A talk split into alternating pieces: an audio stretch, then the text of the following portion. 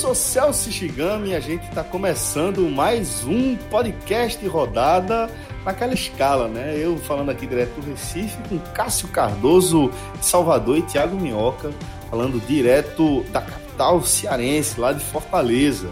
A gente vai falar dessa 25 rodada, que foi uma rodada bastante amarga, inclusive, para os representantes nordestinos na né, elite do futebol nacional. Né? Tivemos somente a vitória do Ceará por 1 a 0 sobre o Havaí, além disso, só derrotas, né? O CSA perdendo do Goiás por 1 a 0, o Bahia perdendo do Fluminense por 2 a 0 num jogo onde o tricolor abusou de desperdiçar oportunidades, não conseguiu converter e sai com a derrota que em nada é, refletiu aí o que foi a partida né, lá no Maracanã. E além disso, tivemos também a derrota do Fortaleza por 1 a 0 para a equipe do Vasco. Né? E vale salientar que nosso querido Tiago Minhoca, antes de a gente abrir a, esse programa aqui, ele vinha ressaltando que com ele gosta de analisar é, o campeonato de 38 rodadas, também o caso aí da Série A, claro, é, em terços.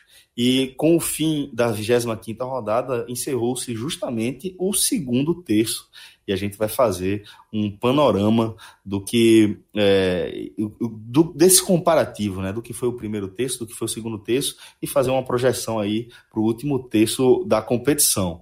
Vamos, óbvio, é, analisar a situação das equipes nordestinas e projeção de luta pela Libertadores, caso do Bahia, e também da luta contra o rebaixamento, caso aí dos outros três representantes da região. É, então vamos lá, vamos começar, é, Minhoca, com você, trazendo justamente essa sua perspectiva de analisar a competição por terços. E com isso a gente já abre, é, ressaltando como você pontuou, que a gente fechou com essa 25 rodada o segundo terço da competição, né? Pois é, fala Celso, Cássio e obviamente o Diegão aí, pessoal que está acompanhando o nosso podcast aí de mais uma rodada, 25 rodada dessa Série A. E geralmente eu faço isso na Série A e na Série B. Eu acabei nem passando para vocês na Série B, porque a Série B teve um momento ali de atropelo, né? Mas eu gosto de dividir de vez em quando o campeonato em dois terços, até para até saber uma, uma evolução, o que aconteceu em períodos diferentes. E até bom também, também separar isso, porque é uma boa quantidade de jogos, né? Porque o primeiro terço eu considero da primeira até a décima terceira rodada, e aí são 13 jogos. Só que quando teve essa décima terceira rodada, duas equipes na Série A estavam com jogo atrasado, que era São Paulo e Atlético Paranaense, e depois eu pego da 14 até a 25 rodada. 12 rodadas no caso, né? 12 rodadas, e aí no caso a gente vai ter São Paulo e Atlético com 13 jogos compensando o jogo atrasado que eles tinham. É... E aí, nesse panorama, a gente já consegue ver, assim, para quem quiser acompanhar, é, quiser ver essa imagem, eu coloquei até no meu Twitter, lá no arroba Thiago Minhoca, que dá para ver algumas coisas interessantes. Por exemplo, na parte de cima, quem liderava até a 13 terceira rodada era o Santos. O Santos tinha 32 pontos. E o Santos, na virada, o Santos está lá embaixo. O Santos é, é uma equipe que está lá na 14 colocação. Então, teve uma mudança aí, e aí a gente pega, aliás, 13 terceira, né? Desculpa, o Santos. E a gente pega o outro adversário, que é o que cresceu e agora é grande favorito ao título, o Flamengo. O Flamengo era terceiro colocado com 24 pontos na 13 terceira rodada e só no segundo terço, ou seja, da 14 quarta rodada até a 25 quinta, o Flamengo fez incríveis 34 pontos dos 36 disputados. 11 vitórias e apenas um empate, aquele empate contra o São Paulo. Só tomou 5 gols, é a melhor defesa, fez 28 gols, é o melhor ataque. Isso comprova, desde a chegada do Jorge Jesus, como o Flamengo cresceu. Então, essa é o, digamos, o primeiro detalhe que eu é, apresento de, desses textos, o quanto o Flamengo foi grande. E se a gente pega nessa diferença só do segundo turno, o Flamengo tem 10 pontos a mais do que o segundo colocado, que é o Grêmio. Olha o nível de fato que o Flamengo tá nessa Série A, né? O time tá avassalador de fato. Enfim, tudo indica que o Flamengo vai ser, eu falei isso na última gravação, o Flamengo... Tá, tá, tá uma máquina, tá uma máquina. É, será, lembra, será lembrado, Celso e, e, e Cássio, possivelmente como um dos melhores times dos pontos corridos, né? Lembra aquele Corinthians de 2015, o Cruzeiro de 2003 lá do Alex, que foi, eu acho que o melhor de todos. Mas esse Flamengo é impressionante, cara, não estava com Gabigol. Enfim, não sei se vocês querem comentar alguma coisa sobre essa questão da liderança do Flamengo, maior ainda, né? Porque já era a melhor campanha em 24 jogos e aumentou mais ainda com a vitória lá na Arena da Baixada. O Flamengo nunca tinha vencido lá é, em brasileiros, foi a primeira vez, e só tinha vencido, se não me engano, na Copa do Brasil. Então o Flamengo está num outro patamar, outro patamar. Grande abraço, Celso, grande abraço, Minhoca e todo mundo ligado aqui no Telecast da Série A. Queria dar um pitaco em relação ao Flamengo, né? Que, assim, é um time que tem 77% de aproveitamento já nessa Série A e não vejo como ser alcançado pelos seus adversários mais próximos, Palmeiras e Santos. É, eu não vejo condição em pontuação, mesmo oito pontos é muita coisa, e não vejo condição no futebol, né? Quando Palmeiras e Santos oscilam, o Flamengo não parece ter obstáculos nessa Série A. O jogo que o Flamengo venceu hoje contra o Atlético Paranaense foi dos mais complicados de todo o percurso até o final da competição. É, se tinha o palmeirense, o Santista, tinha expectativa de dizer assim: ó, Flamengo vai perder ponto, vai tropeçar no meio do caminho. Eu tenho certeza que um dos, dos jogos que o Santista e o Palmeirense contavam era hoje na Arena da Baixada. E o Flamengo desfalcado, e aí vem o mérito do Jorge Jesus. A gente, quando, é, quando o Jorge Jesus chegou, chegou, promoveu essa arrancada, só perdeu um jogo que foi aqui em Salvador para o Bahia, e botou o Flamengo nessa condição de líder em conteste, e muita gente credenciava a fase do Gabigol, a Arrascaeta jogando muita bola, Bruno Henrique jogando muita bola, Everton Ribeiro, o Gerson chegou e encaixou. Mas a verdade é que mesmo com os desfalques, o Flamengo segue com o seu modelo de jogo, a sua forma de jogar preservada e muito forte. Né? Lógico que tem um elenco bom, mas é, conta com o Vitinho, que não rendia tão bem na mão do Abel, como também não rendia a, Rascaeta, por exemplo. E Vitinho já foi decisivo contra o Atlético Mineiro, hoje mais uma vez participou da partida. Né? Então, assim, o, é um Flamengo que tem é, alternativas no seu técnico, não só no elenco. E isso, para mim, é, é, a, é, a, união perfeita, né? É um elenco forte, um time, um clube organizado, com um técnico muito competente.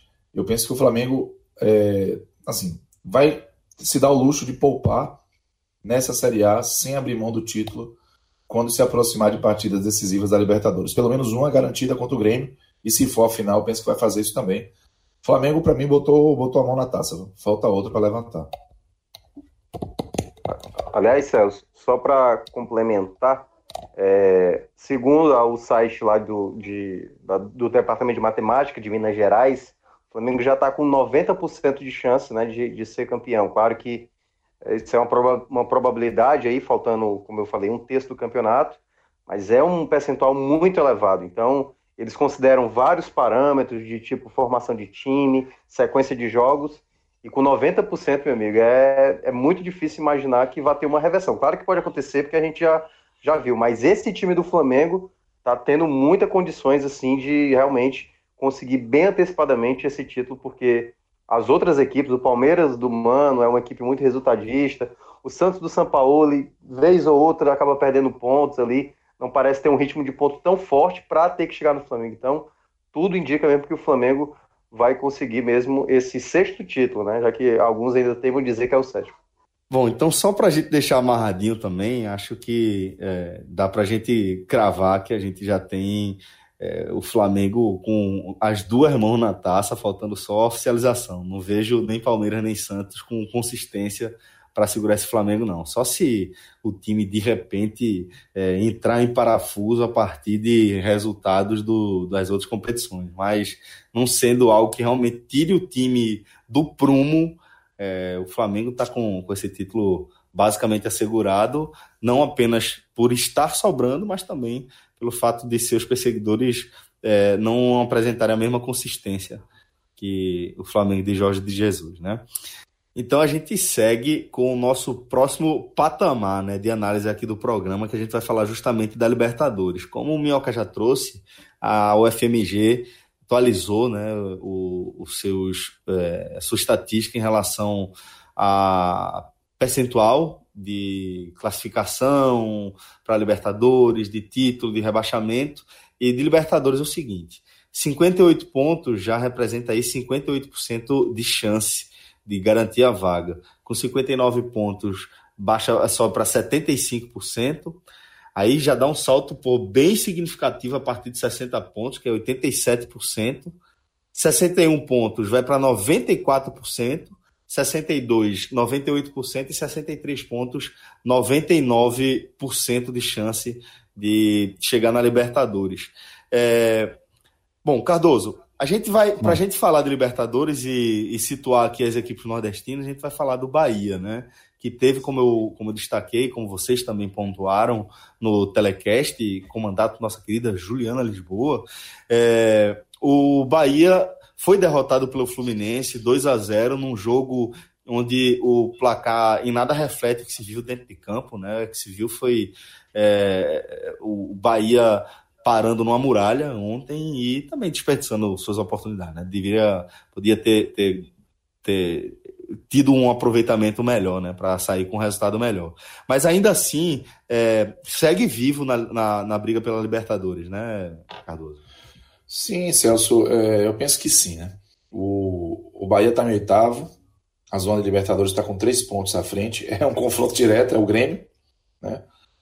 Que está ali em sexto, e eu acho que é muito improvável que o Bahia termine o campeonato à frente do Grêmio. O Grêmio ligou o turbo, mas é, o Corinthians, que está até cinco pontos na frente do Bahia, e eu vou dizer até o Santos, que está 10 pontos na frente do Bahia, são times que me inspiram menos confiança de que podem permanecer nesse G6 com conforto.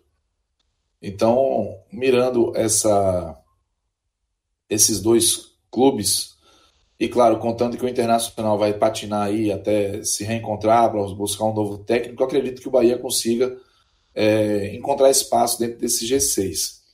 Mas é, se tratando do próprio Bahia, Celso, eu vejo que é um time que oscila, oscilou também no primeiro turno. Esse momento do Bahia no segundo turno, ele mudou em relação ao primeiro nesse jogo contra o Fluminense. Até o jogo contra o São Paulo, o desempenho estava rigorosamente igual. Né? O Bahia tinha o mesmo aproveitamento de pontos. Mas aí, no primeiro turno, venceu o jogo contra o Fluminense e venceu o jogo contra o Grêmio. Nesse caso, perdeu o Fluminense, foi o jogo mais, é o jogo mais acessível dessa excursão. E agora vai pegar o Grêmio, que evidentemente está com, com, outro patamar de qualidade em relação ao Fluminense. Futebol é aquela coisa, né? Não, às vezes o time perde o Fluminense, vai lá e ganha do Grêmio, empata com o Grêmio. Mas de fato é uma situação difícil, então o Bahia vai, vai precisar fazer uma campanha de, de recuperação muito forte nos jogos seguintes em casa contra Ceará e Internacional é outro confronto direto que o Bahia tem aí contra os Colorados. Eu imagino que é, desses dois jogos que o Bahia vai fazer em casa após voltar do jogo contra o Grêmio, a gente vai tirar um suco da, da pretensão do Bahia realmente nesse campeonato brasileiro. Eu, eu lembro que começou contra o Ceará e foi, foi até o jogo contra a Chapecoense, e nesse período teve intervalo da Copa América, um jejum do Bahia de cinco jogos sem vencer. Foi o maior jejum do Bahia no Campeonato Brasileiro. Eles falam só de brasileiro, porque teve jogo da Copa do Brasil desse interim, que o Bahia não venceu também, mas aí não conta agora para esse estudo. E aí, é, o Bahia já está três, né? E vai provavelmente para um quarto. O torcedor vai ficar incomodado comigo, não estou dando onde nós tradamos, mas a gente sabe que o Grêmio é, é uma equipe que está com força máxima nesse campeonato e se preparando para um jogo difícil contra o Flamengo, está dando tudo e está pensando também em garantir sua vaguinha para o ano que vem né, na Libertadores. Então, imagino que vai ser um jogo bem complicado para o Bahia e é plausível imaginar que o Bahia não vai pontuar em Porto Alegre. Então, sendo assim, o Bahia deve, pode voltar ao quarto jogo para pegar o Ceará aqui. Um tipo de jogo que deve pressionar muito o Bahia, mas não dá para negar que é um adversário acessível. O jogo vai ser em Pituaçu na próxima segunda-feira. Eu acho que esse jogo contra o Ceará, o jogo contra o Internacional na sequência, em que o Bahia é, vai precisar fazer seis pontos, dependendo do que aconteça em Porto Alegre contra o Grêmio, vai dizer se o Bahia vai continuar na briga mesmo. Mas hoje eu continuo colocando o Bahia. Porque se a gente pegar um recorte de desempenho, até nas derrotas, o Bahia foi competitivo o tempo todo. O único jogo que o Bahia evidentemente mereceu perder que me vem na memória aqui, evidentemente, é, eu digo em termos de desempenho, não erros crassos como perder a bola embaixo, perder gol embaixo da trave, cometer um pênalti bobo, não é isso. Eu digo em desempenho, competitividade coletiva. Foi o jogo contra o Atlético Paranaense na Arena Baixada. O Bahia tomou 1 a 0 e ficou barato. Ali realmente o Bahia foi atropelado. Mas é, todos os outros jogos que o Bahia perdeu, o Bahia perdeu é, sete jogos, os outros seis, o Bahia competiu por esses jogos. Competiu até o fim. Mesmo os jogos em que tomou 3 a 1 como no caso do Inter, e 2 a 0 contra o Fluminense. Mas teve é, possibilidades reais de ganhar pelo que estava mostrando em campo.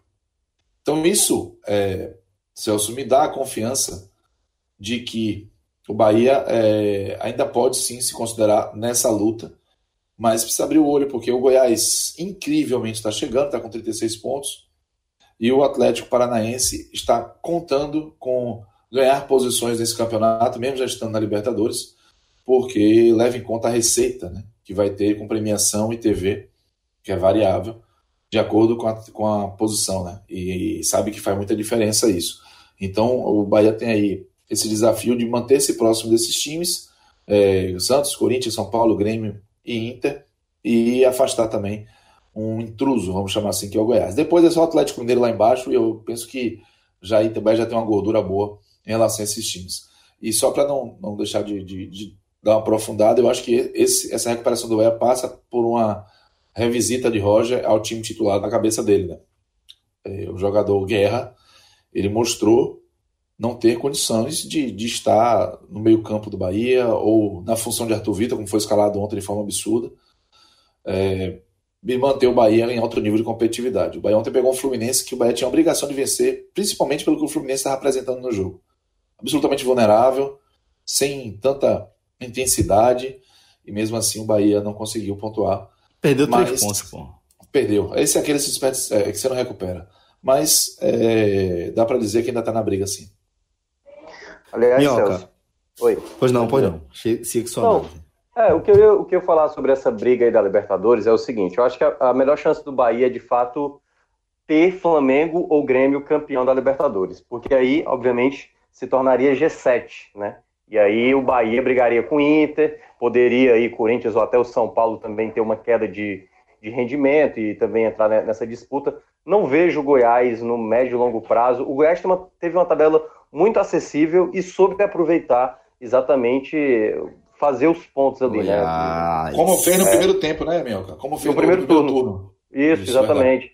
Só que agora tá mais ainda, né, cara? Porque lá eles conseguiram, acho que, ganhar metade dos, dos primeiros seis jogos, eles ganharam metade fizeram nove pontos. E agora eles fizeram 15. Né? Então, se você for olhar dessas cinco vitórias nos, nos, seis primeiros jogos do, do, segundo turno, quatro foi de 1 a 0 e o Goiás não jogando tão bem. O CSA teve chance de, de buscar um empate no jogo de sábado. Contra o Ceará também fez o gol, o Ceará perdeu inúmeras oportunidades. É, contra o São Paulo, era um São Paulo desarrumado também, perdeu muita chance. Então o Goiás vai meio. O Goiás saiu totalmente da briga do Z4 e entrou nessa briga entre aspas, de Libertadores, mas por conta de uma tabela muito factível, assim, né? Vai ter agora é, uma sequência mais complicada, vai ter Corinthians, aí, claro, tem um alívio ali, entre aspas, que é Chapecoense fora de casa, depois Atlético Paranaense, Flamengo, então vai começar agora a ter jo jogos mais complicados que talvez o Goiás não vá ser um real é, time para disputar, mas como é futebol, não duvido nada também se o Goiás começar a querer é, manter por muito tempo esse formato aí, mas tudo indica que não vai ser por muito tempo. Então, acredito que essa briga mesmo tá bem aí do Bahia com o Internacional. Esse jogo, Bahia e Inter, daqui a duas, três rodadas, se não me engano, é, esse jogo vai ser, pode ser fundamental, né? Porque o Inter ainda não definiu seu novo treinador, até agora que a gente está gravando, e não se sabe que rumo o Inter vai, um, qual o estilo de jogo que o, o Inter vai querer. E não me parece, não me parece por hoje que é um grande adversário. Só que eu falei isso na última gravação, até estava o João, estava o João, o, o, João Pedro também, que esse pessoal da turma aí do rebaixamento tá tendo uma certa oscilação. Você não vê nenhum time sobressaindo. O próprio São Paulo, e aí a curiosidade do São Paulo, por exemplo, o, o, o, exatamente o time do, do Diniz era um time muito, muito de posse, mas que sempre tomava um gol ali em saídas erradas. E a equipe, já com o Diniz, quatro jogos em três, não, tomou é gol. É foda, é foda. Não, é, mas, tipo assim, o time tá mais equilibrado defensivamente, entre aspas. Só, só tomou gol do Fortaleza com o Diniz, foi um gol de pênalti, e no mais, não tomou gol do Flamengo, levou um sufoco danado, não tomou gol do Corinthians agora e não tomou gol contra o Bahia. Então, o São Paulo está longe de ser uma equipe vistosa como time, o Corinthians a mesma coisa, mas são aquelas equipes, né? São as melhores defesas do campeonato, então é difícil você fazer gol tanto no São Paulo como no Corinthians. Você vê também aí equipes mais acima, como o Santos e tal também, que tem uma oscilação, mas tem já uma gordura grande em relação ao Bahia. Então, acho que a melhor possibilidade para o Bahia é dar aquela torcida grande para que aconteça um título brasileiro na Libertadores e aí se torne G7 e aí ter uma disputa direta, ao meu ver, com o Internacional. Não vejo Goiás e Atlético Mineiro com possibilidades de conseguir, se nem muito menos os cariocas, né? Que eu acho que para ritmo de ponto, enfim, seria uma surpresa. Mas claro, se acontecer a gente vai analisar mais à frente. Agora, só um detalhe aí pro, pro torcedor do Bahia em relação ao Inter, que esse, se a gente já coloca então esse jogo contra o Internacional daqui a três rodadas como um, uma decisão, né? E o que é curioso, o Bahia contra o Internacional, desde 1990, só ganhou em duas oportunidades pela Série A, as duas em 2013. Ganhou no Caxias do Sul e ganhou em, na Fonte Nova por 2 a 0 Olha aí. Olha aí. Mas de, de 1990 até 2019, o Bahia só ganhou duas vezes do Inter. Aliás, tá ganhou o jogo né, do título. Jovem, tá trabalhando, né, Jovem? Ganhou o jogo do título em 88, ganhou um jogo em 90 por 2 a 1 na Fonte Nova e depois foi só fumo. Foi só fumo. Inclusive, os últimos cinco jogos contra o Inter, o Bahia perdeu. Os últimos cinco. Então, é, é um adversário que, por mais que venha com, com dificuldades, com um time oscilando, ele tem uma. rola um, algum pagamento de promessa, alguma coisa aí de torcedor do Bahia. Né? Alguém deve ter chegado em 88 e dito assim: ó, ganha só esse jogo, eu não quero ganhar mais nenhum na vida. E aí eu viro, né? Porque eu vou te dizer: o, o Internacional faz o Bahia de freguês. E é um adversário. É, é, Minhoca é o estatístico, eu, sou, eu vou, vou para a onda da, da, da mística. Né? Já. Essa, o Internacional, eu vejo o Internacional na tabela do Brasileirão, eu digo, conto não. Mas enfim, cada jogo é uma história, vamos ver. Ai, Minhoca, pra mim esse homem deu uma trabalhada agora, viu? Pra quebrar é... esse tabu, viu? É. Faz que e, aí, e aí o, o detalhe. o detalhe. O detalhe é que fazendo aquela, né, pegando aquela classificação também por terços do campeonato, no primeiro terço a gente tinha o um Atlético Mineiro lá em cima, e o Atlético Mineiro deu uma despencada, daqui a pouco a gente vai falar do Atlético Mineiro, que está brigando mais na parte de baixo agora. E o Grêmio, que era o 13º colocado com 17 pontos na 13ª rodada, o Grêmio é o segundo melhor time do segundo terço, só atrás do Flamengo.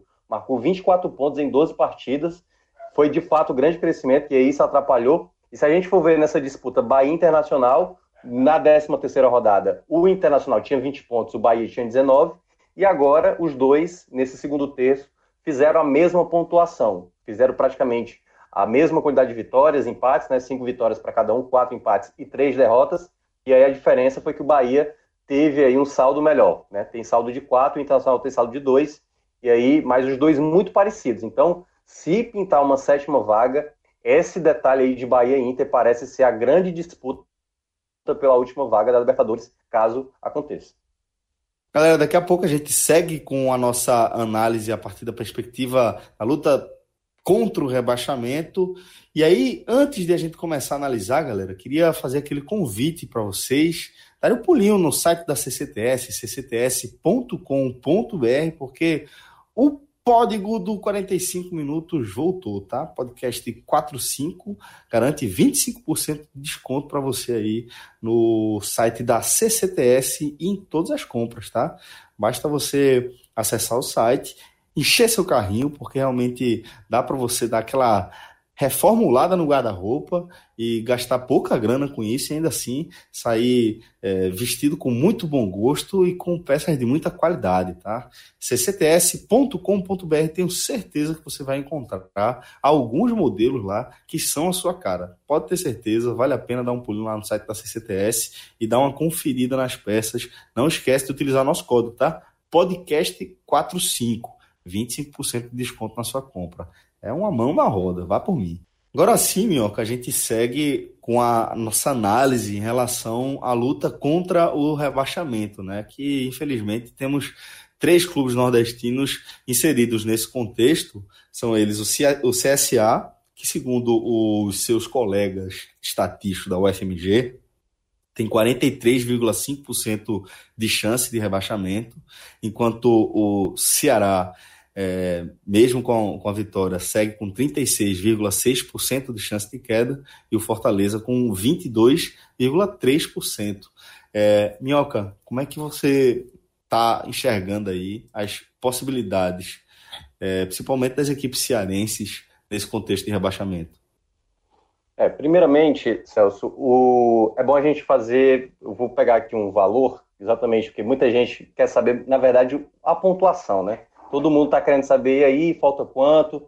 É, hoje, né, com o CSA, que é o 17 ali, com 25 pontos, é, eu fiz a média de pontos que geralmente cresce faltando 13 rodadas, que é exatamente o que está faltando para acabar o campeonato. E, fal exatamente faltando 13 rodadas, a média dessa evolução varia por volta de 15 pontos.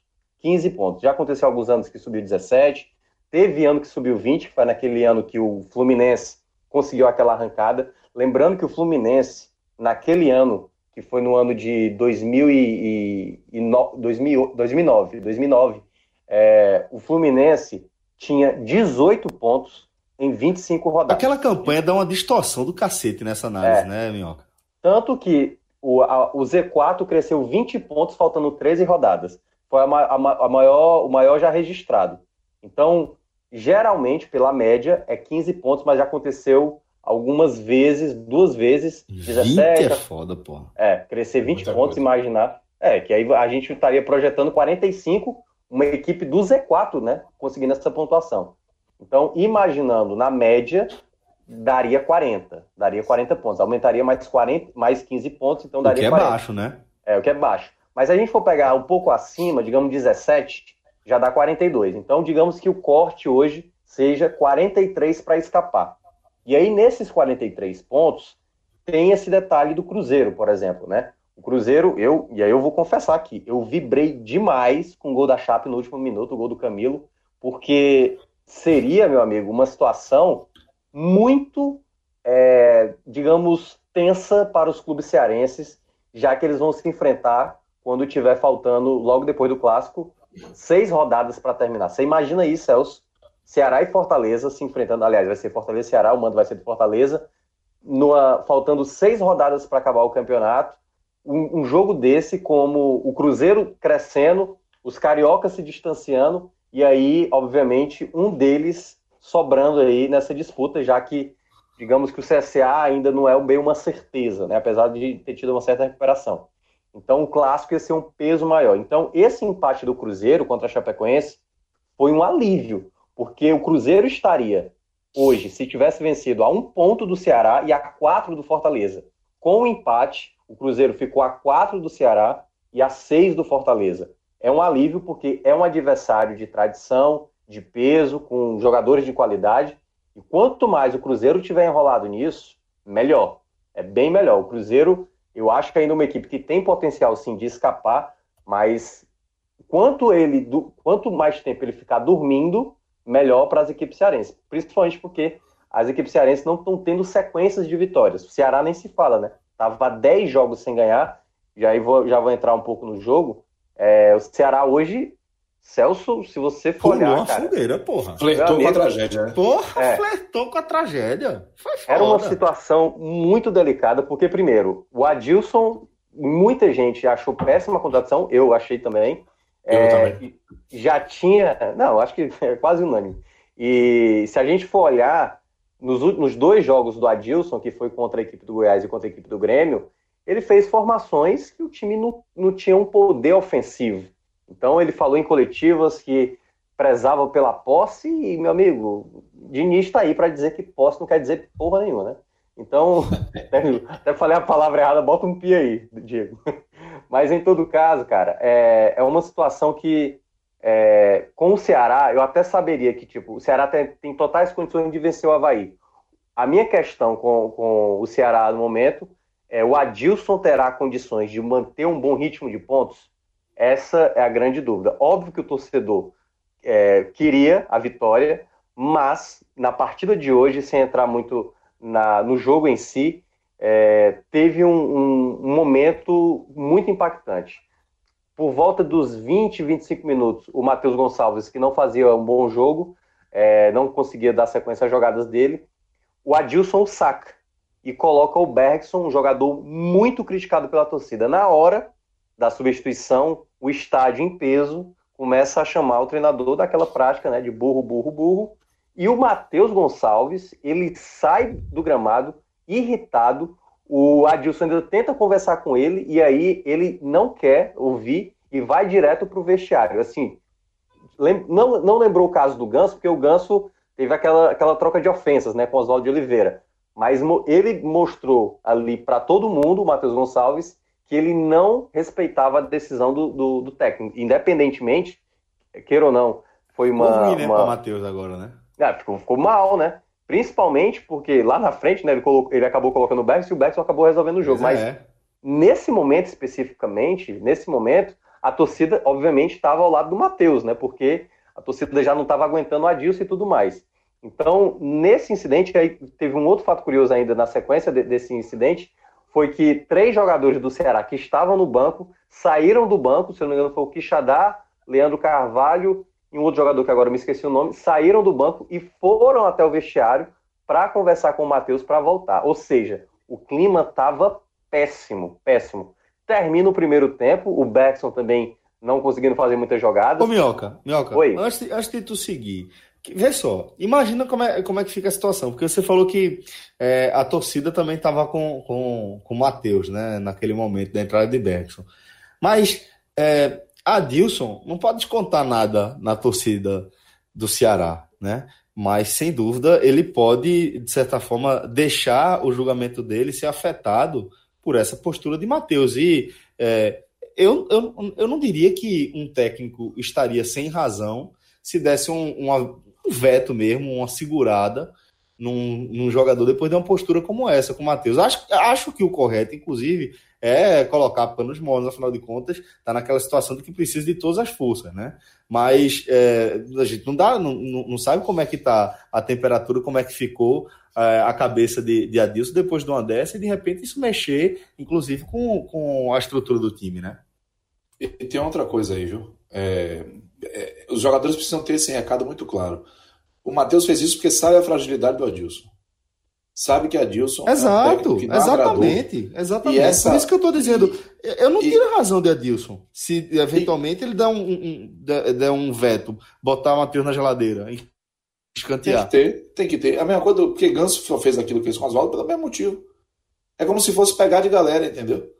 Assim, lógico que o jogador fica retado, lógico que, que ele não quer sair, principalmente nesse aspecto, mas não dá para expor o trabalho, porque é todo mundo junto ali.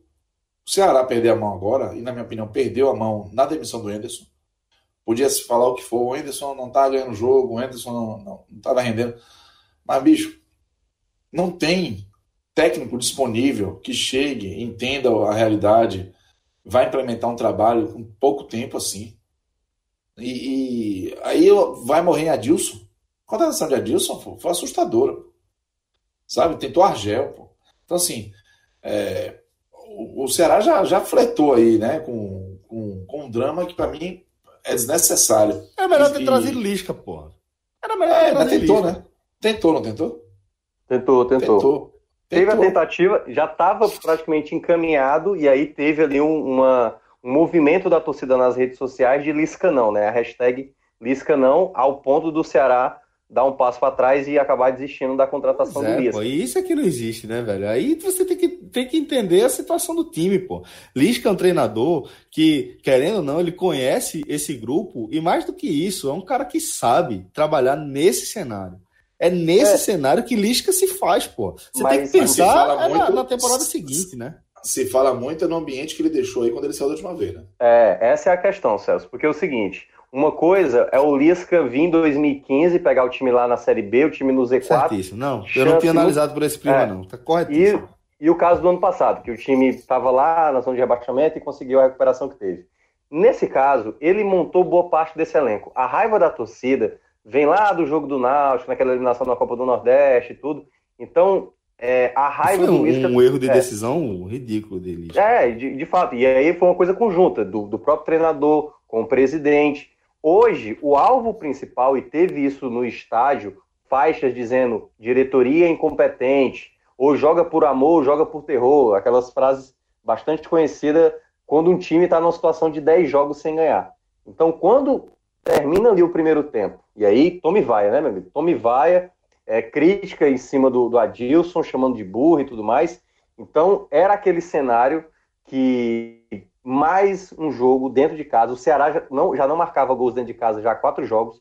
Não fez contra o Flamengo, não fez contra o Botafogo, não fez contra o Cruzeiro e não fez contra o Goiás. E pegava o Havaí, uma equipe que toma, que toma gol de todo mundo praticamente, e é o pior ataque, 13 gols. E por que, que eu estou destacando isso? Porque no segundo tempo, o Ceará se lança para o ataque, dá o contra-ataque para a equipe do Havaí, e o Havaí mostrou por que, que é o pior ataque. Porque, só pontuando, não vou falar do, do, do jogo em si todo, mas teve uma jogada que o Havaí poderia ter feito o desastre no Castelão. Porque teve a bola do jogo para. Não vou dizer do jogo porque ainda tinha muito tempo, mas. Era o crime. A... É, era a bola para fazer 1 a 0 né? Porque é aquela coisa, o Ceará perdendo, perdendo, perdendo chance, perdendo chance, e aí o cara de frente pro gol, né? Sabe quem foi? Eu, agora me fugiu o nome, Celso. Se tiver o nome aí. Gabriel Lima. Horrível, horrível. A bola, a bola era é. muito clara, Minhoca, muito. E é uma bola que vem de frente para ele, né? Uma jogada de linha de fundo, a bola vem rasteira, suave e ele cheira a bola, né? Ele fura a bola.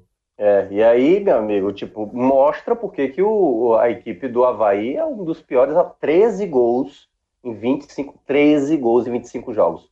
Quase praticamente uma média de meio para cada jogo, né? É impressionante a ineficiência do Havaí. E aí, meu amigo, tudo isso, o melhor adversário possível para você sair dessa nhaca de 10 jogos sem ganhar. Aí perde gol detalhe, e perde gol. Com detalhe prestes a duas molezinhas fora de casa, né? Presta, presta a pegar duas brincadeirinhas fora de casa. Era essa pausa aí com, com o Havaí é. entre a derrota pro Grêmio e encontros com Santos e Bahia fora de casa. Isso, ah. exatamente. Então era um cenário assim de tragédia anunciada, né? Porque depois desse lance, ali a torcida, tipo, é, hoje é complicado. E cada vez mais tinha, o Ceará ia perdendo gols inacreditáveis também, mais uma vez, ou até o goleiro Vladimir do, do da equipe do, do Havaí também fazendo defesas importantes. Então, foi um jogo, eu até brinquei, porque o Ceará contra a equipe do, do Botafogo finalizou 23 vezes não marcou gol. Contra o CSA, 23 vezes não marcou gol. Contra a equipe do Goiás, 23 vezes não marcou gol. Adivinha quantas finalizações foram hoje? 25. Ah. O gol. O gol saiu. O gol, por incrível, olha, olha, que, olha a curiosidade. O Ceará, até a 23 não tinha marcado gols. Na 24 ou na 25, não sei se foi a, a última bola, foi exatamente a cabeçada do Bergson. E para desespero da torcida, não foi assinalado. Teve falta no lance não? Pois é, aí é que é onde entra a questão. Eu não estava com replay na jogada, mas me passaram exatamente lá da, da, da central, né, que é da, da rádio, que o lance não era um lance absurdo. Aí eu fui ver o replay. O Vladimir, quando ele tenta fazer ali a, a, a corrida para tentar saltar, o Quixadá está na frente dele, o Quixadá para e, digamos, tem ali um, é, tem, é, tem um contato, tem um contato. É, eu acho que muitos juízes né, consideram exatamente um lance desse como faltoso, vi até justificativas, o Havaí ficou bastante irritado com esse lance, o treinador e acho que até o Betão também falaram, dizendo que o goleiro não pode ser tocado, o que na prática isso, essa não, regra nunca isso, existiu. Essa regra não existe. Não existe é se houve falta ou se não houve falta.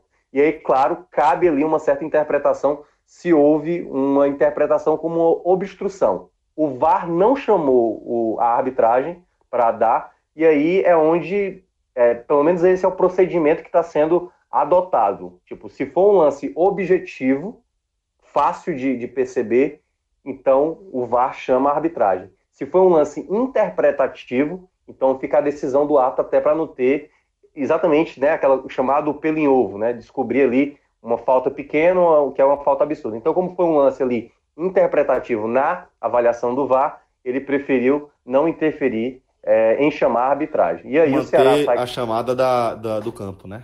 Isso, fazer a decisão do campo.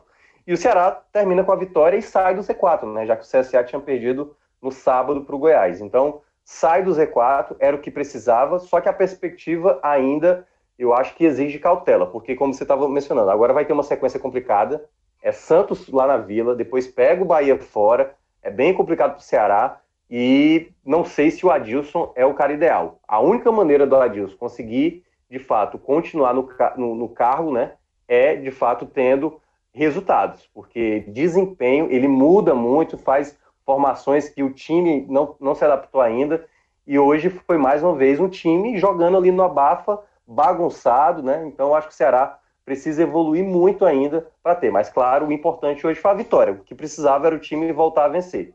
Mas vamos ver o que é que vai acontecer daqui para frente. Cardoso, falando um pouquinho agora do outro cearense aí na Série A, o Fortaleza, é, se o Ceará pode ter sido prejudicado pela arbitragem, vamos colocar dessa forma. Na minha opinião, houve obstrução, mas Minhoca foi muito preciso na descrição. É um lance subjetivo, não dá para você cravar que há ali uma obstrução a ponto de você é, chamar o árbitro e fazê-lo mudar de ideia em relação a uma decisão que ele tomou em campo. Então, acho que é isso aí do jogo e segue, né? É, agora, o Fortaleza, por sua vez, Cardoso, Fortaleza, ao meu ver, acho que foi prejudicado contra o Vasco, que fez é, 1 a 0 ali no segundo tempo com o Iago Pikachu, né, marcando um gol de pênalti. E, na minha opinião, não foi pênalti. Sim. E eu vou com você, Celso. Para mim, não foi pênalti. É, não penso que o Fortaleza fez um, um grande jogo. É, cedeu ao Vasco boas oportunidades, boa parte do tempo. É, quando tentou sair para atacar, chegou a ter uma boa chance, até com a bola na trave, mas é, logo depois tomou um contra-ataque e mostrando estava exposto. Mas, é, assim, não foi pênalti, foi, foi prejudicado, evidentemente, não, não há nenhuma garantia de que o Vasco, apesar de ter colocado duas bolas na trave, iria chegar à meta do Boeck, é, a fazer o gol. Mas é, o Fortaleza, apesar disso, apesar de ter perdido o Gabriel Dias expulso, e para mim o segundo cartão foi justo, né, o lance do Thales Magno, o que, o que passa mais desconfiança é justamente a competitividade que o Fortaleza está reencontrando é, com o Rogério Ceni e que não tinha, na minha opinião, é, encontrado com o Zé Ricardo no pouco tempo que o Zé Ricardo teve à frente do Leão do Pizzi, sabe? Eu acho que a volta do Rogério Ceni foi uma decisão de muita maturidade dos dois, do Fortaleza e do próprio Rogério, principalmente do Fortaleza, e que vai acabar sendo positivo para os dois, porque o Fortaleza está numa condição de risco, não tenha dúvida disso, mas futebol, futebol, é, pô, a gente sabe que o Fortaleza perdeu o Fluminense em casa, mas você sente mais confiança no jogo do Fortaleza do que no Fluminense, sabe? Você vê que o Botafogo é um time que, que tá com 30 pontos, é, mas assim, já perdeu o Barroca, contratou o Valentim, não vejo que o Valentim é uma solução porque o Botafogo precisa, mas também não sei dizer qual é essa solução e ainda bem que não estou lá sendo pago para isso, porque eu não, sabia dar, não saberia dar resposta. O Botafogo está num momento muito difícil, de queda, está ali a dois pontos apenas, ou seja, eu vejo o Fortaleza, é, apesar de ser o 15 está ali na, na mira do CSA, né, está dentro da zona, está a três pontos e duas vitórias à frente, eu penso que o Fortaleza tem, tem mais perspectivas de o quanto antes se afastar dessa zona. Que seja para botar o Fluminense atrás, o Botafogo, é, é, o próprio Ceará, mas o, o nível de competitividade que o Fortaleza está recuperando desde que o Rogério chegou, é, pô, a cultura do cara estava lá, né, velho? Foi muito pouco tempo fora. E os jogadores que ele contava, que ele contratou, o jogo contra o São Paulo, por pouco, o Fortaleza não beliscou ponto, sabe? Então, assim, tem, tem tem petróleo, sabe, nessa nessa nesse, nesse time, nessa união entre o, o time do Foi Fortaleza um vale e o Night, Cascado. Foi um vale O que, o de Rogério? Foi de Rogério? um Vale Night. Foi um vale Night. Mas eu vou dizer que, que foi um grande vacilo, porque pode ser, pode ser que o Fortaleza estivesse numa situação muito mais confortável É, e até, quem sabe, né, fazendo ali umas contas, se a gente der uma arrancada ali, a gente vai chegar entre os dez primeiros, enfim. É, poderia fazer uma campanha de. E pode ainda, né? Mas não tenha dúvida que qualquer que seja o resultado final, a gente vai olhar para trás, vai pegar aquele intervalo, esse Vale Night em BH de Rogério Senna, essa aventura mineira, e vai descontar. Né? Vai dizer, ó, se não tivesse ido, né? O que, é que poderia ter acontecido? Mas enfim, é, não foi um bom jogo hoje contra o Vasco, mas é, houve a prejuízo sim da, da arbitragem, a marcação irregular para mim do pênalti. E independente disso, eu vejo o Fortaleza com, com uma estrutura de jogo que passa confiança. Né? O árbitro Daniel Nobre Bins, que é um árbitro é, é confuso, ele é confuso. E ele hoje foi muito mal nessa marcação. Foi convicto, viu? Confuso. É um dos piores adjetivos que você pode dar para um. é um cara confuso, é um cara confuso, é um cara confuso. Eu não tenho a menor dúvida disso. Eu não estou nem um pouco confuso para falar isso, sabe? Porque o cara realmente, ele, ele é para-raio de problema. É. Mas enfim, ah. o, o, o, Fortaleza eu penso que, que apesar da tensão e do suspense, vive uma condição é, teórica muito mais confiante para se afastar da zona de rebaixamento do que o seu rival Ceará. Aliás, Celso, até, até porque você tinha feito essa pergunta, eu acabei abordando mais sobre o Ceará, porque até porque eu fiz o jogo do Ceará, não deu para ver o do Fortaleza.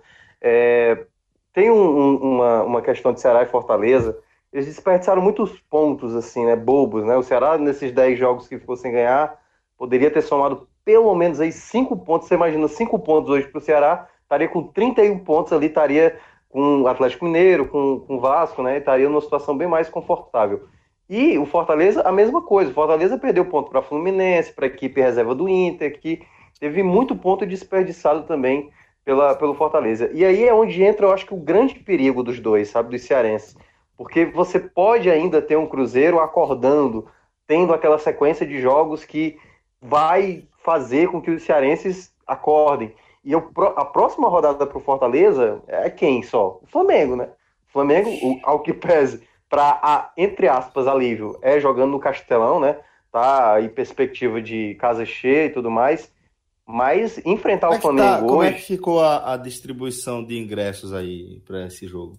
O Fortaleza disponibilizou, se não me engano, 14.200 o total. Então fez a, praticamente a quase mesma coisa que o, o, Ceará. O Ceará destinou 15 mil, né? Um pouco menos aí, quase 800 uhum. a menos. É, e aquela coisa, o Fortaleza que queira ou não, tá, tá fazendo desse jogo também uma forma de lucrar. Né? No último jogo, jogando em casa, teve prejuízo, e aí vai acabar também olhando pela essa questão, é, é, questão financeira. Tem um detalhe: Fortaleza está colocando um preço mais alto e acabou comprometendo a própria torcida, que muitos, alguns torcedores, não, não sei se maioria, o próprio Lucas lá do nosso grupo do Pod 45, né, do Zap, é, do Clube 45, ele mencionou que não, não concordava e tudo mais, e dá para entender, né? A gente já discutiu isso aqui no caso lá do Ceará. E como agora o STJD definiu que superior norte é igual superior sul, inferior norte é igual inferior sul, o Fortaleza adotou um preço elevado, seja para o seu torcedor, como também para o visitante. E vai fazer um desconto na partida seguinte, que vai jogar dois jogos seguidos em casa, depois do Flamengo, vai receber o Grêmio. Possivelmente um Grêmio, time reserva, porque vai ser o Grêmio antes do jogo de volta da Libertadores. Então, é, é delicado, também eu, vejo, o, apesar de concordar com boa parte do que o Cássio falou, ter o Rogério Senna aí, mas é uma equipe que oscila, né? Duas derrotas em casa, poderia ter trazido pelo menos um ponto, duas vitórias em casa contra o Chapecoense e contra a equipe do Botafogo, mas ganhando ali placares e um jogo assim meio oscilante. Fortaleza precisa ter um certo cuidado. Hoje era um jogo, se empatasse, porque esse jogo contra o Vasco era um jogo de não perder. Porque você, é. queira ou não, fez o Vasco subir, né? O Vasco agora Isso. abriu uma vantagem ali. Se tivesse empatado, teria ficado à frente, passaria a equipe do Fluminense, ganharia no saldo de gols e estaria um pouco mais tranquilo. E se tivesse vencido, melhor ainda, né? Que abriria seis pontos de vantagem para o CSA e ficaria mais tranquilo. Perdeu essa oportunidade e agora, meu amigo, é Flamengo. Flamengo não é qualquer coisa. E só lembrar que na 27 rodada tem Cruzeiro e Fortaleza no Mineirão. Né? Que jogo! É. Não Sábado, é, dia 26. É. Não é o, o centésimo jogo do Ceni com sob o comando do Fortaleza, vai ser contra a equipe do Grêmio, né? É, mas esse jogo do Cruzeiro promete, né? Vai ter vários reencontros se aí. Suspenso, se ele for suspenso contra o Flamengo, não, não treinar contra o Grêmio. É, pois é, exatamente, pode acontecer. Todo, e, e, aí onde a gente entra, né, que também é bom a gente debater sobre isso, os outros concorrentes. As equipes cariocas deram uma, uma subida, o Fluminense, cara, o Fluminense, cinco jogos sem perder, né? Três vitórias, é, teve a recuperação. Uma coisa que eu percebi nesse jogo do Bahia, obviamente que não fiz ontem a, a avaliação, mas a maneira como. E olha que o Fluminense não é essa equipe de intensidade, até porque você tendo Ganso ali, você tendo é, o Nenê é mais difícil. Mas é uma equipe com um pouco mais ligada no jogo, do jogo que eu vi do, do contra Fortaleza. Foi tabocada que... isso, viu? Só para registrar, registrei como tabocada aqui, tá? oh, você sabe, você sabe. Não, cara, mas assim, de uma maneira geral, o Fluminense era uma equipe morta com o Oswaldo, assim. Você, pelo menos, eu não posso garantir isso, mas me mostrava uma equipe nem aí para o jogo. Parecia mesmo um elenco pouco interessado se o time ia ter vitória ou não. E contra o, o, o Bahia, houve momentos que o Fluminense estava bastante ligado. Então, tá numa crescente. O Botafogo venceu o Goiás né, na, no meio de semana, mas por ter tido uma, uma, uma boa folga, né, depois dessa saída do Barroca também, o Barroca teve agora uma, uma, certa queda. O Vasco respirou. O Atlético Mineiro, é bom a gente também colocar nessa briga. O Atlético Mineiro. Sabe, sabe quem ser o técnico? o treinador, inclusive, né? Demitiu o Rodrigo Santana. Sabe quem, quem pode ser o técnico? O Aldair Helma. Aldair Helma, tô ligado. Ou seja, vai, vem pra briga. Vem pra briga. Vem. vem. E, e tem ele, um ele, ele, quer emoção. Quer emoção. E tem um detalhe: na próxima rodada vai ter CSA e Atlético Mineiro é um jogo para o Atlético Mineiro respirar. É claro que, por exemplo, as equipes cearenses querem que o CSA não vença. Mas, aí é onde entra a dúvida. Foi a mesma questão que eu fiz de Goiás e CSA. Será que é bom mesmo ter o Atlético Mineiro? Porque o Atlético Mineiro é uma equipe mais tradicional, tem seus jogadores de qualidade. Deixar o Atlético mesmo vencer quanto e, mais melhor. Tipo, quanto é, quanto mais, mais melhor. melhor. É, e, e, deixa o CSA mesmo entender que ele não vai. Ele não quanto vai... mais melhor, sabe por quê, Minhoca? Porque é, no fim, os jogos vão ficando importantes. É importante que as equipes tenham engajamento. Isso. É importante manter é, todo mundo no Buruçu, muito importante todo mundo estar tá no Buruçu. Isso faz a diferença fundamental. Fundamental, porque a gente está falando simplesmente do seguinte cenário. É, um, o Atlético tá, tá livre, ter, tipo, é, nem vou cair, nem vou conseguir mais porra nenhuma. Então, beleza, vou escalar aqui o time reserva, ou vou jogar aqui a meu pau. E aí é simplesmente um, um jogo que poderia ser um jogo difícil e que um adversário seu que está lutando e sangrando contra o rebaixamento vai lá e, pô, faz o crime. Tá entendendo? Então é essencial que quanto mais times estejam no Buruçu, é melhor, velho. É melhor. É. E, e, e um outro coisa, ponto. Né? O, o tamanho do Atlético Mineiro é, ele é pesado, né?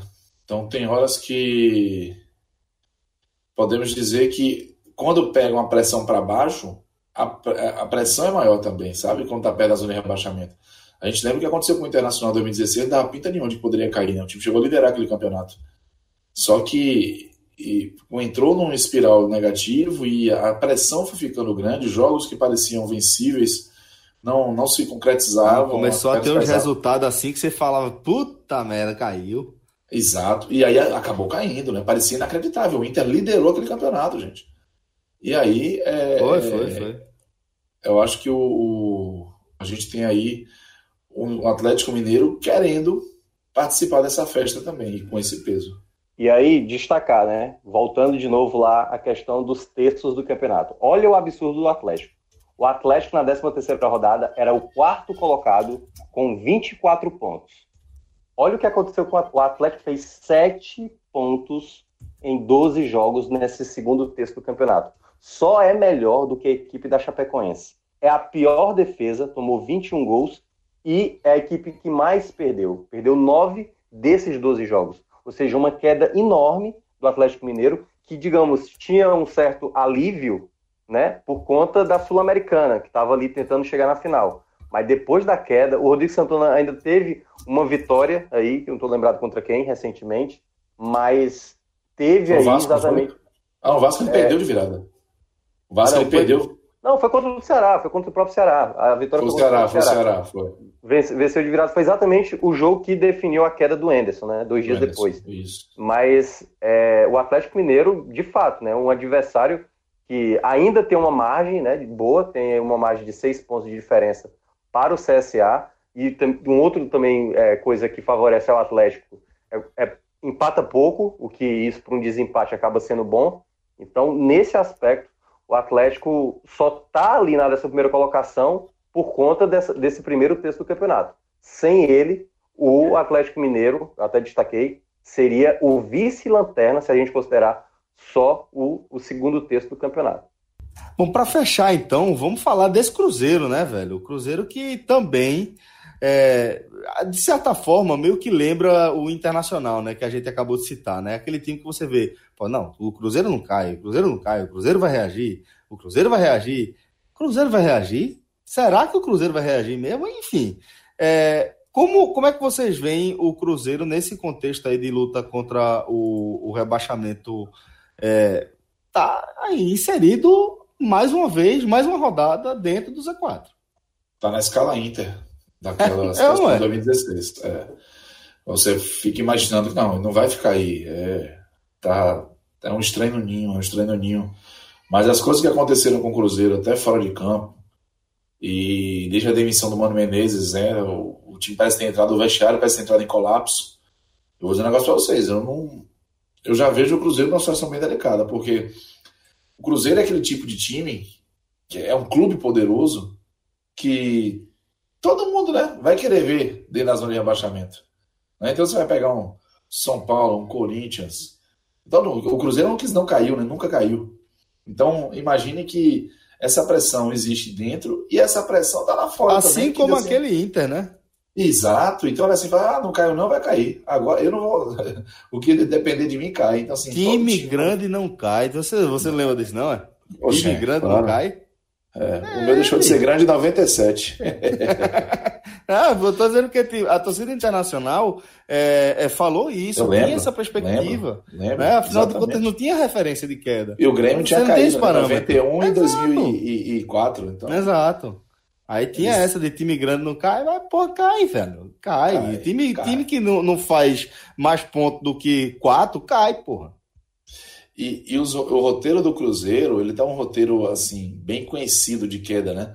É, troca de técnico, é, aí trocas precipitadas e, e atitudes, assim, é, inexplicáveis. Enfim, é um elenco forte, mas que não consegue jogar, um vestiário viciado, é, não precisa nem estar lá dentro pra gente perceber que tá viciado, sabe? Então, vou dizer um negócio pra você. Hoje, esse empate contra a Chapecoense, que é o Lanterna, o Cruzeiro que não ganha fora há mais de um ano é, pelo brasileiro. E aí chega um, um, um, jogo desse contra o Chapecoense. No finalzinho tomou gol de empate, meu irmão. É, foi muito cara de, de, de rebaixamento. Roteiro, muito. Roteiro, muito roteiro. cara de rebaixamento. Eu acho que é, é uma preocupação, claro, para os cearenses, principalmente, porque é um clube que pode vencer jogos com naturalidade muito grande pelo elenco que tem. Mas é, tô achando que está demorando para reagir. E pode ser que não dê tempo. É, o que salva o Cruzeiro é, é, que falta um terço do campeonato ainda, né, cara? É, é, é essa é a única coisa que salva o Cruzeiro, porque até aqui, em 25 rodadas, o Cruzeiro fez por merecer o rebaixamento. Assim, toda a cartilha de um time rebaixado não venceu um jogo sequer fora, né? Como o Cássio estava dizendo aí. Só ganhou quatro jogos. Só, exatamente, só ganhou quatro. O Cruzeiro, cara. E, que, e lembra quando a gente foi é, gravar o áudio guia da Série A, a gente mencionou que o Cruzeiro brigaria para título, com o Palmeiras, Isso. com o Flamengo, com o Grêmio. E o Cruzeiro, de fato, assim, sem sombra de dúvida, é a maior decepção desse campeonato. Outro detalhe. o, tamanho, o tamanho do encaralhamento fora de campo não é brincadeira, não. É um é, negócio assim, é, sem precedentes. É um negócio precedentes. sem precedentes, pô. E, e é olha absurdo, eu, pô. eu vou até pegar um, uns dados aqui, uns percentuais, para mostrar como o Cruzeiro também não quis se ajudar. O Cruzeiro com o Mano, nas 13 primeiras rodadas, o Cruzeiro tinha 25,64%. Péssimo aproveitamento, já 25,64%. Sim. Teve, teve um jogo com o Interino, que foi um empate em 2 a 2 contra o Havaí, e, e cabe destacar, o Havaí vencia aquela partida e o Cruzeiro empatou no finalzinho, né? Chega o Rogério Ceni, o Rogério Ceni teve 38% de aproveitamento com a equipe do Cruzeiro. Deu uma melhorada, mas ainda abaixo, né? E agora, com a chegada do Abel, só é 25%, só somou três pontos em quatro disputados. E aí é onde entra o torcedor, né, que já está irritado com o Thiago Neves e companhia, Edilson e tudo mais, mostra que talvez o Cruzeiro pudesse. Desde o retorno, talvez, é, Thiago Neves nunca tenha. Talvez não. Thiago Neves, desde o retorno, nunca, nunca, nunca, para o Brasil, no caso, nunca fez por onde é, é, valer a confiança ou a expectativa que a torcida do Cruzeiro depositou sobre ele, não. É, e aí, muita, até o, o Matheus Chaves, né, o glorioso, esse pessoal 071, que o Cássio Cardoso comanda, todo mundo aí, é cada um uma peça, né? Queria eu, aí... queria eu. e aí Ma ele, Matheus, é incontrolável. É, e aí, foi ele ou foi o Lucas, não tô lembrado, o Lucas que é torcedor do Fortaleza, fez uma provocação para mim e falou o seguinte, o, o Thiago, né, o Minhoca tá aí e tá torcendo contra o Cruzeiro porque limaram o Rogério Senna de lá. Só que é que tá. Eu acho que o Rogério Ceni tinha o potencial não de fazer o Cruzeiro crescer absurdamente, mas tinha como time escapar de boa e começar o campeonato de 2020. Mas o Cruzeiro decidiu, obviamente, aí nessa quebra de braço, apoiar o elenco, trazer o treinador que, que, que digamos, dava o suporte para o elenco, e até agora esse treinador não conseguiu resultados. Então, hoje foi castigado, né? Tomou o gol ali no último minuto, na última bola, mas o Cruzeiro está ali, pertinho de conseguir essas vitórias. É uma equipe que está a, a, a, poucos detalhes de conseguir uma, uma retomada. Então, Rapaz. eu, a, e aí, só, só para fechar, acho que o Cruzeiro, até contra as equipes que estão brigando na parte de cima, acho que o Cruzeiro é capaz de, de conseguir essa sequência. Por isso que eu acho, por hoje, tá claríssimo que o Cruzeiro merece cair. Mas nesse último texto, essa é a minha dúvida, se o Cruzeiro de fato acordará. Se, se lá em cima, Cardoso, essa é pra você, tá, jovem? Se lá em cima ah. o Flamengo é o cheirinho, o Cruzeiro tá com a catinga, viu? Porque, meu amigo, tá seguindo a cartilha arrisca, arrisca, fazendo tudo que pode, inclusive o roteiro feito esse castigo aí, esse crime aí contra a Chapecoense, é amigo lá na arena. É, é complicado. É a é catinga. É veja, veja o que eu tô lhe dizendo. Mas como dizia um poeta, como dizia um poeta, né? Antes ele do que eu. Então, boa sorte.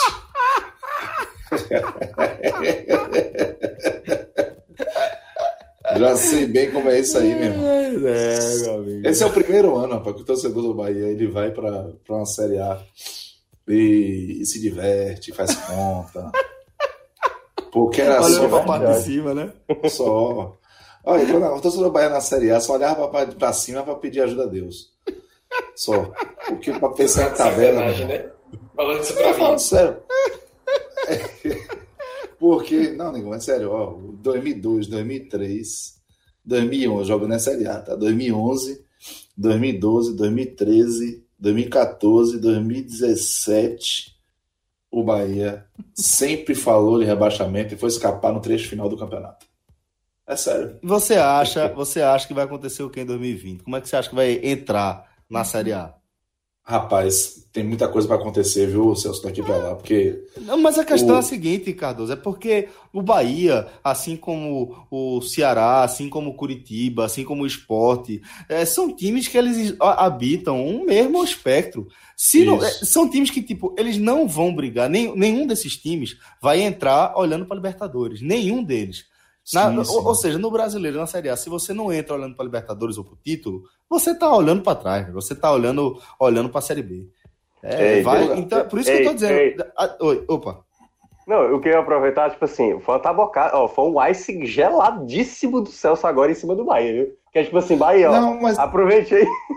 Não, é, mas eu tô entendendo o que tá dizendo. Eu tô, eu tô falando a real mesmo, falando, em 2020, eu não tenho nenhuma dúvida de que o Bahia, na primeira rodada, vai entrar pensando, a primeira coisa que eu tenho que fazer é livrar a queda.